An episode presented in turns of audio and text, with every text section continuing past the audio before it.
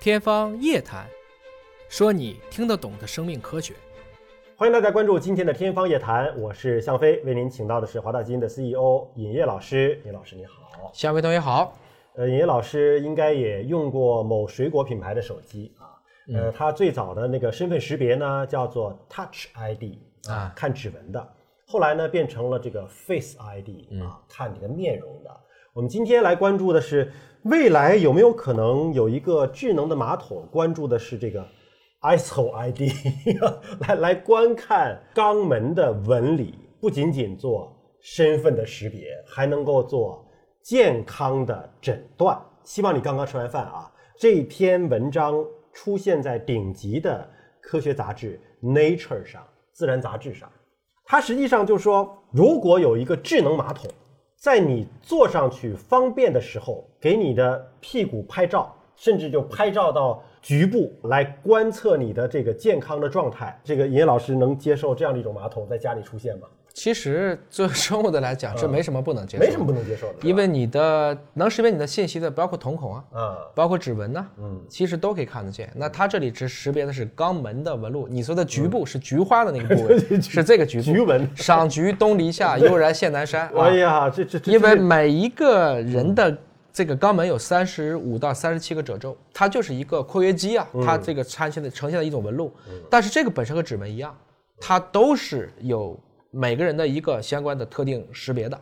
所以从这个角度来讲，我只要有足够多的图像识别和采集系统，我就能识别出你是你。嗯，当然你说为什么要做这个东西？那其实科学有好多就是好奇心驱动的。它其实是为了做身份的识别。哎，就是说，呃，你在上厕所的时候呢，它顺便就可以把你的粪便啊、尿液啊搜集起来。但是，一般的家庭成员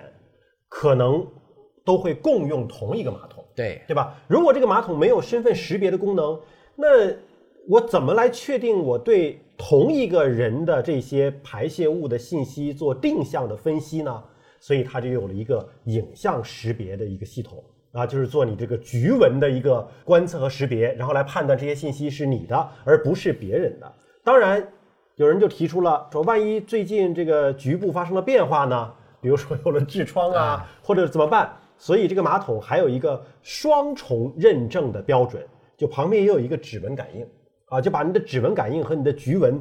结合起来做身份识别，然后对你的粪便和尿液做一个分析。我想，如果这个能够推广开来的话，是不是意味着我们就是真的居家随时监护的监测医生就在洗手间当中出现了？首先，这个也有人说，这不就是脱裤子放屁 吗？你你指纹都测了，你为什么还要去再继续拍你的肛纹呢？万一这个小孩淘气识别的是小孩，他真的摁了一下，其实，另外一个角度来讲，它还是一个未来的智能家居和智能健康。嗯，其实大家要弄明白啊，我们以前曾经有这么一个有意思的笑话啊，你比如说一个女澡堂突然失火，啊，然后呢？这个然后大家都往外跑，嗯这个时候澡堂的管理工喊了一句话，嗯，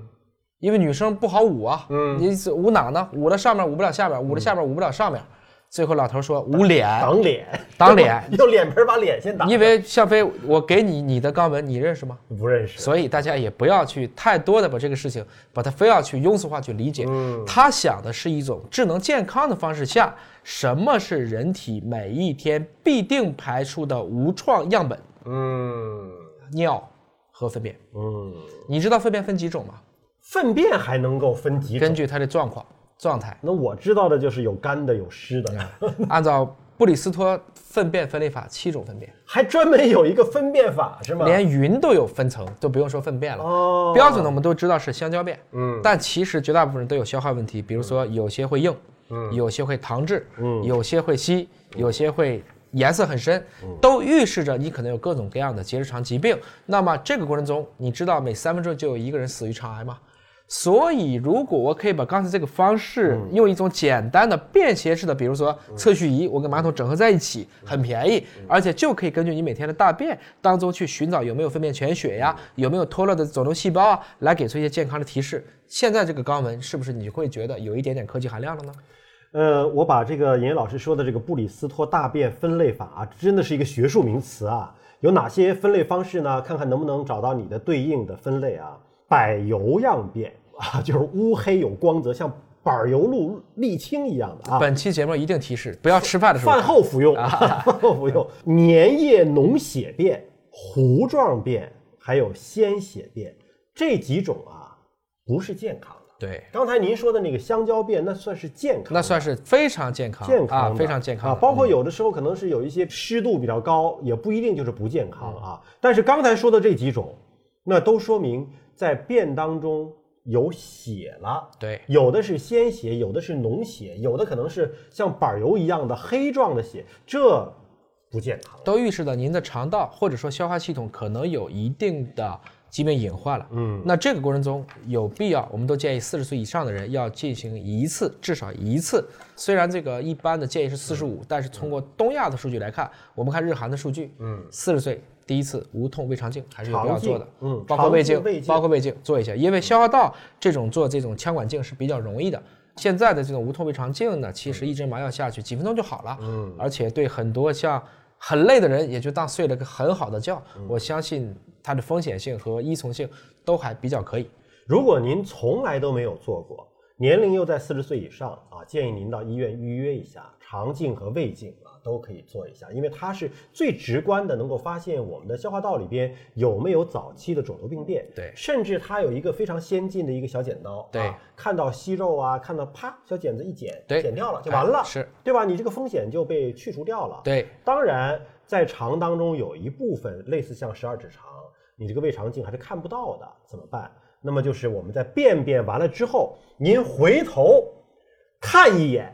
在马桶里看一眼，有没有我们刚才说的那种啊，就是已经粘液的呀，或者带血的呀？如果有，早一点去看医生非常重要。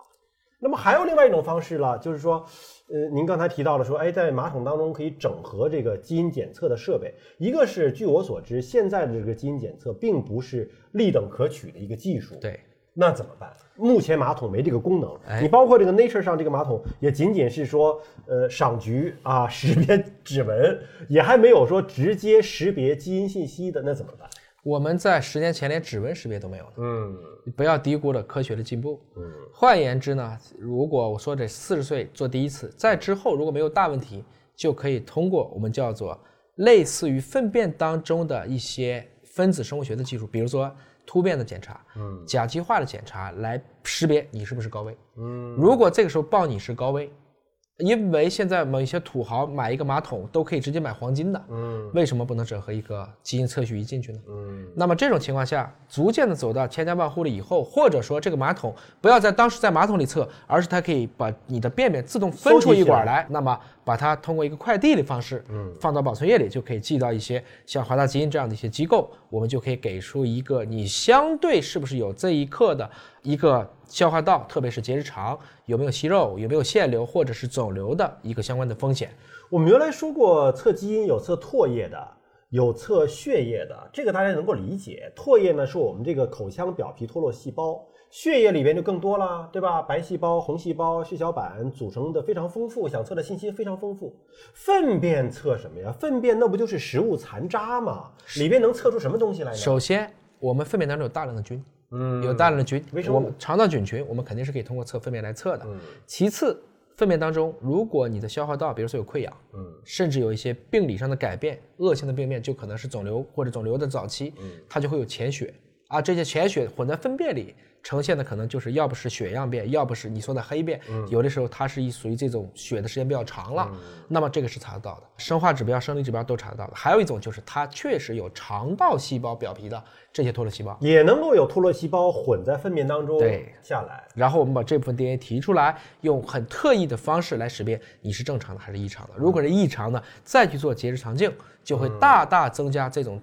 我们叫的阳性预期值。嗯就是这样的人再去查，正常人可能一百个有一个阳性，那你这么查，可能七八个人里就有一个是阳性。嗯这种投入产出比就非常非常的符合卫生经济学评价了。就它可以是做肠癌的一个早筛，对，但是前提是，就是说你到了年龄之后呢，肠镜、胃镜不要省，第一次啊一定不不要要省省，啊一次不要不要省省。对，做了之后呢，就是你还是有一些，比如说每年的一个监测，因为没错肠镜、胃镜做完之后，如果没有什么大问题啊，不需要每年都做。哎，但是这种粪便的监测、肠癌早筛的监测，其实是可以每年去做的，对看看有没有什么变化。因为毕竟呢，我们每次的排泄其实样态也是不太一样的，可能我这个前一天吃的内容不一样的，那个那个也是不太一样。啊，所以类似的这个产品呢，华大基因也推出了自己的华长康。嗯，实际上虽然我们不用现在去拍肛门，嗯，但是我们已经可以通过一个很简单的取样装置，嗯，自己取自己的呗，这也没什么可以嫌弃自己的。对然后把它快递过来，通过自取一样的方式来完成一次对高危或者说高风险人群的筛查。我觉得这个对于每一个人的生命健康来讲还是非常有必要的。我是做过一次啊，做过之后呢，你像这个给我解读的人就是说，说明你近期低风险啊，但只是近期哈、他不能够说啊，我做一次保一辈子，这个做不到，因为身体状况是在不断的发生变化的，但它起码可以针对一段时间内你的肠道的健康给出一些提示或者是一些警示啊。好，感谢您关注今天的节目，下期同一时间我们再会。